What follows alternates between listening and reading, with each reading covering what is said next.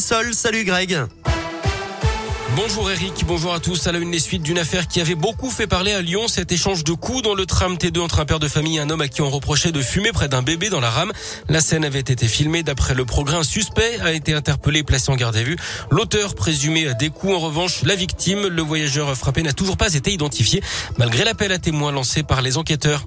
Dans l'actu également, ce drame à Saint-Bel, près de l'Arbrel, hier en fin de journée. Un garçon de 19 ans a perdu la vie dans un accident de voiture vers 20 heures sur une route départementale. Son véhicule a percuté un poteau électrique. Plusieurs foyers ont été privés d'électricité d'après le progrès. Sur la route, justement, il faudra lever le pied à Villeurbanne à partir de mardi prochain. La vitesse maximale autorisée va être abaissée de 70 à 50 km heure sur le boulevard Laurent Bonnevet à hauteur de la Fessine. Des radars pédagogiques seront mis en place pendant quelques semaines, le temps que les automobilistes s'habituent à ce changement. Ne parlez plus de Facebook, il faut désormais dire Meta, c'est le nouveau nom du groupe de Mark Zuckerberg pour mieux représenter toutes ses activités. Alors rassurez-vous, hein, le nom de ces différents réseaux sociaux reste inchangé. On garde Facebook, Instagram ou encore WhatsApp pour le moment.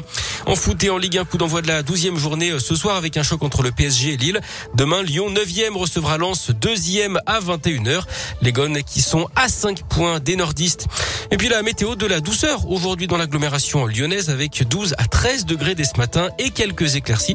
Le ciel qui va se voiler cet après-midi avec 18 degrés. Et puis pour ce week-end prolongé, de la pluie. Demain, le retour d'un temps plus sec dimanche avant l'arrivée de nouvelles averses. Ce sera pour lundi.